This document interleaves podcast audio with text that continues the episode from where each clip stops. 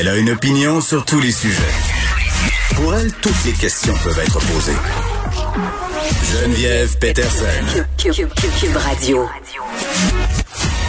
Salut tout le monde, j'espère que vous allez bien. Hey, mine de rien, il reste pas grand jour avant la relâche. J'espère que vous êtes prêts. J'espère que vous êtes prêts à tenir tête euh, peut-être à vos enfants. Euh, en ce qui concerne les activités euh, qui sera possible de faire ou ne pas faire, on le sait, on a rouvert les cinémas. Ça commence vendredi. Plusieurs activités extérieures aussi seront possibles. C'est pas le temps de se louer des chalets là. Hein? Euh, moi, je vois ça passer sur les médias sociaux des gens qui, devant cette annonce faite hier par François Legault, étaient très émus là d'annoncer le début de la vaccination dans la population, se disent bah on va être vacciné bientôt, les cas, ça va bien, on se maintient en bas de 1000 cas.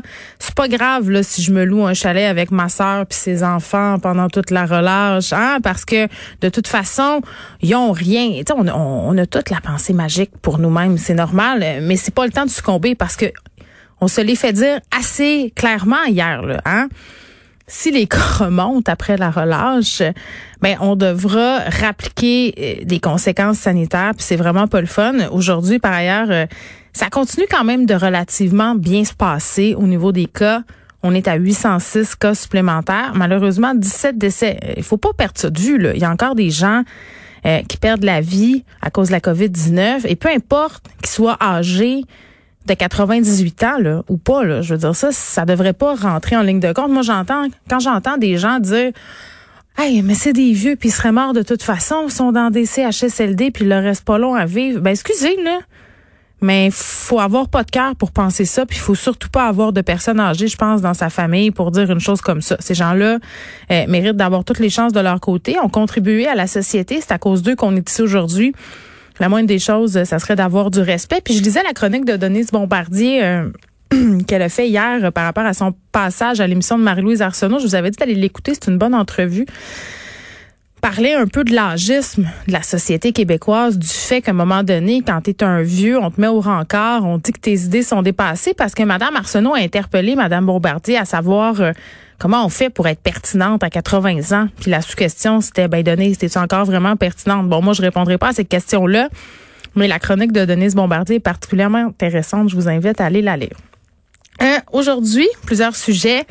On va parler de ce plan pour contrer l'intimidation, euh, puis la cyberintimidation en particulier. La CAC a remis euh, un plan d'action avec des mesures euh, quand même assez étoffées.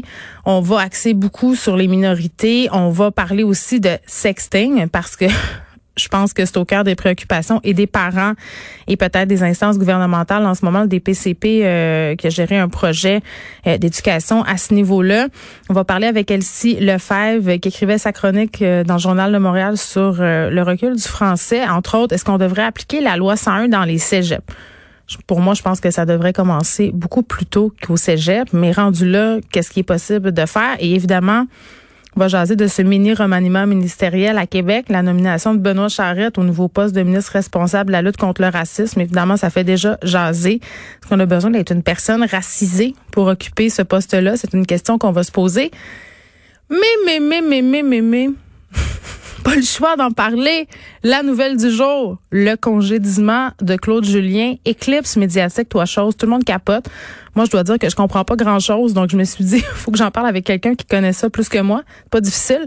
Jean-Philippe Bertrand est là, animateur du balado La Dose. Salut Jean-Philippe.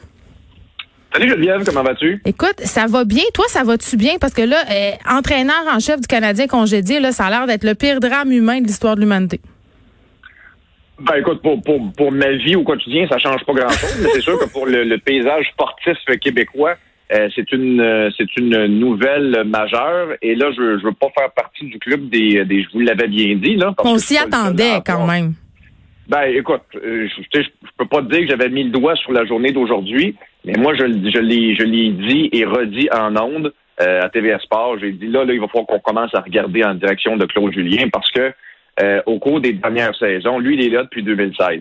Mais au cours des dernières saisons, il n'y avait pas de club devant lui. Alors, il avait le bénéfice du doute. on pouvait on, pouvait comprendre les insuccès du Canadien. Mais là, cette année, le directeur général, Marc Bergevin, est allé chercher des éléments importants. Euh, un Tyler Toffoli, un Josh Anderson, un Jake Allen.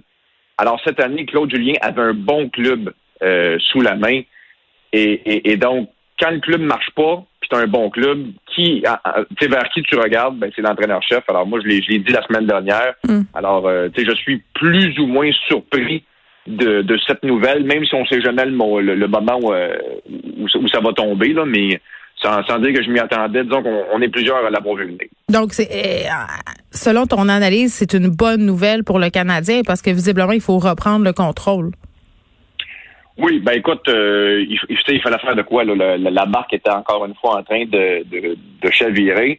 Et euh, je te dirais que disons que Claude Julien est un entraîneur de la vieille école. Puis son adjoint principal, ce qu'on appelle un, entraîneur associé, Kurt Muller, était aussi un, entraîneur de l'ancienne garde. OK, mais ça veut dire quoi, ça, la vieille école, en termes de hockey? Ben, pense que le, lien avec les, les, joueurs, euh, la façon de dealer avec des, des, jeunes hommes de 21, 22, 23 ans. Multimillionnaires à l'ego démesuré souvent. Oui, oui, oui, aussi. Mais tu sais, je, pense qu'il y avait un clash de, de, culture de, par la différence d'âge. Et, je pense aussi que dans les techniques d'enseignement, de, perfectionnement, ce qu'on appelle les X et les O, je pense qu'on était dû pour du 109. Ce qu'on fait, c'est on, confie à Dominique Ducharme, qui est un entraîneur québécois, euh, mi-quarantaine, un, gars qui est up-to-date, comme on dit, mm-hmm. euh, les rênes de l'équipe de façon intérimaire, et on donne à un ancien joueur de la Ligue nationale de hockey qui s'appelle Alex Burrows, qui a pris sa retraite il y a deux ans, le rôle d'entraîneur adjoint. Alors, euh, euh c'est pas un entraîneur euh, d'expérience, Alex. Il, vient de commencer à le métier, hmm. mais il a joué, écoute, 800 matchs en Ligue nationale de hockey, puis s'est retiré, comme je le dis, pas plus tard que deux ans. Fait que t'amènes un gars euh, qui, qui, connaît la game actuelle. Dans le fond, c'est juste de s'actualiser. En d'autres mots, là, on va résumer ça bien simple. Geneviève, là, aujourd'hui, le Canadien s'est actualisé. Et je pense que c'est une bonne chose. Bon, euh, là, évidemment, on se demande qui va lui succéder, là, puis tout le monde, euh, bon, on parle de Patrick Roy, je sais pas si c'est complètement euh, utopique, là, il fait quand même partie d'une autre génération, lui aussi, malheureusement. le fait que les Canadiens ne peut pas vraiment engager un entraîneur qui parle pas français, j'imagine que ça doit compliquer les affaires pas mal. Ben oui, oui, parce que ben écoute, ça, c'est un c'est un dossier, sais, c'est un c'est un dossier éternel, dans le sens où on va toujours, à chaque fois qu'il va y avoir un entraîneur qui va être nommé à Montréal, on va avoir besoin, ou le peuple québécois va avoir besoin qu'il parle français. Alors, c'est sûr que, que d'une certaine façon, tu réduis la, la liste de candidats potentiels, mais on a tellement de bons entraîneurs qui viennent du Québec qu'on a, d'une certaine façon, l'embarras du choix. Tu. Puis là, c'est Dominique Duchamp qui a sa chance. Puis, mais lui, il n'y a pas de chance de, de rester là? Ben, euh, écoute, la, nouvelle est sortie aujourd'hui. On nous annonce par intérim. Hmm. Euh, moi, moi, je serais pas surpris qu'il termine la saison. OK. Euh, qu'il termine la saison. Et, là, le, propriétaire de l'équipe, Jeff Monson, évaluera. Tu sais, si. je te donne un exemple. Si le Canadien sera en, finale d'association, en finale de la Coupe Stanley, ben là, tu, tu, tu, vas confirmer sans doute que, que Dominique Chan a fait la job, puis tu vas lui donner le poste. je pense qu'on se laisse un lousse, on lui donne sa chance. Il est comme à l'essai. Ben, moi, moi, je vois ça de même, exactement. Puis tu sais, tu, me parles de Patrick Roy, puis je sais que les, rumeurs sont, euh, sont, sont persistantes. On dirait que les gens veulent ça. Tu sais, honnêtement, ben, on l'aime. Oui, ben il y a un lien direct entre Jeff Molson et Patrick Roy. Et il n'y a aucun doute que les deux hommes se sont déjà rencontrés mm-hmm. dans les dernières années, derniers mois, derniers mois et peut-être même dernières semaines. Je, je ne suis juste pas convaincu que Patrick se voit dans un rôle d'entraîneur. Je pense que, que, Patrick aime ça être son propre patron et, et, se voit plus dans un rôle de directeur général. Là, présentement, on en a un directeur général en Marc Bergevin. Alors, euh, j'aurais tendance à peut-être calmer la rumeur qui, qui mm. envoie Patrick Roy à Montréal, mais c'est sûr que, non seulement Patrick est un grand un joueur de l'histoire du Canadien, mais c'est un winner, c'est un gagnant et s'il y a un gars qui est capable d'insuffler cette culture gagnante aux Canadiens, une culture qui manque au tricolore depuis un méchant bout de temps, si tu veux mon opinion, c'est Patrick Roy. Alors, euh, j'ai mes réserves, mais en même temps, j'y vois une certaine logique. Hmm. Puis euh, l'avenir va nous dire si, euh, si ça se concrétise. Bon, là, changer de coach comme ça, j'imagine que ça peut avoir des impacts sur la performance de l'équipe. Ça l'est déjà pas bien. comment ça se passe, ces transitions-là, habituellement? Normalement, ça, l'effet d'un électrochoc. Euh, dans, dans, dès les premiers matchs. Normalement, les gars, les gars réagissent. Réagissent. Restera à voir si, si l'effet va pouvoir se poursuivre pendant un, pendant un certain temps. Mais je veux juste faire une parenthèse, là, puis je veux pas prendre le contrôle de ton émission. Là, mais prends-le, là, moi, moi, je connais pas ça, le hockey, c'est pour ça que tu es là. OK. Ben, je, veux juste, je veux juste dire quelque chose, par ben, contre. Vas-y. Ça, ça, je l'ai dit en ondes hier, puis je vais le redire tantôt quand je vais aller faire mon tour à l'émission de Jean-Charles à TVA Sport. Mm-hmm. Carey Price est chanceux à l'heure où on se parle. Parce que hier, après le match, là, en fait, il y a eu une séquence en fin de rencontre. le Canadien a marqué à deux secondes de la fin. Mm. Et le but a été annulé. Fait après le match, là, les journalistes et tout le monde parlait du but refusé. Là, aujourd'hui, tout le monde va parler du congédiement de Claude Julien et de Kirk Muller. Et personne ne va parler de la piètre performance de Carey Price lors du match d'hier face aux sénateurs d'Ottawa. Il a accordé quatre buts. Et honnêtement, il a été faible sur trois des quatre buts. Et, et là, là tu aurais beau changer d'entraîneur huit fois, OK, de mettre Scotty Bowman, de mettre Jacques Demers, de mettre le plus grand entraîneur de l'histoire de l'humanité derrière le banc du Canadien. Si Carey Price ne se ressaisit pas et ne joue pas comme le gardien qu'il est supposé d'être, c'est-à-dire, écoute, les gens le qualifient du, du meilleur gardien au monde. Mais moi, je sais ça. Non, ben, si tu le sais, si tu, si, si tu le sais, puis si je le sais, puis si tout le monde le, le, le sait, là, que c'est le meilleur gardien de but au monde, on pourrait-tu voir sur la glace le meilleur gardien de but au monde? Mais mettons, qu'est-ce qui se passe avec lui? As-tu des hypothèses? Écoute, ben, ben j'ai aucune hypothèse, puis personne n'a d'hypothèse. Euh, Carey Price est une énigme depuis des années. Puis juste là, au niveau des statistiques, il y, a une statistique, on regarde chez les, gardiens de but, là, mm -hmm. qu'on appelle la, moyenne de buts alloués. Ben, tabarnouche, à l'heure où on se parle, il est 40e dans la Ligue. Il y a 31 clubs. Ben Alors ça, ça veut, ça, ça veut dire que Carey est non seulement le moins bon des gardiens de but numéro un actif actuellement dans la Ligue nationale de hockey, mais il est également dépassé par 10 secondes.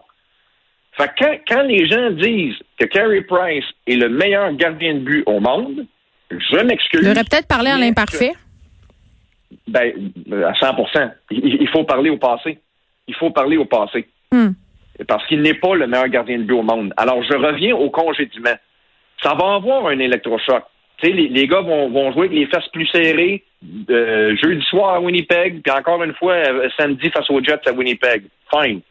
Mais si ton joueur numéro un, ton, ton joueur vedette, ton gardien qui coûte 10,5 millions par année, je le répète, là, c'est le 1 huitième de ta masse salariale. Si le gardien, le gars avec les jambières ne se replace pas, tu pourras faire tous les changements que tu veux dans l'organisation. Mm. Ça ne changera rien. La, la, la chaloupe va couler quand même.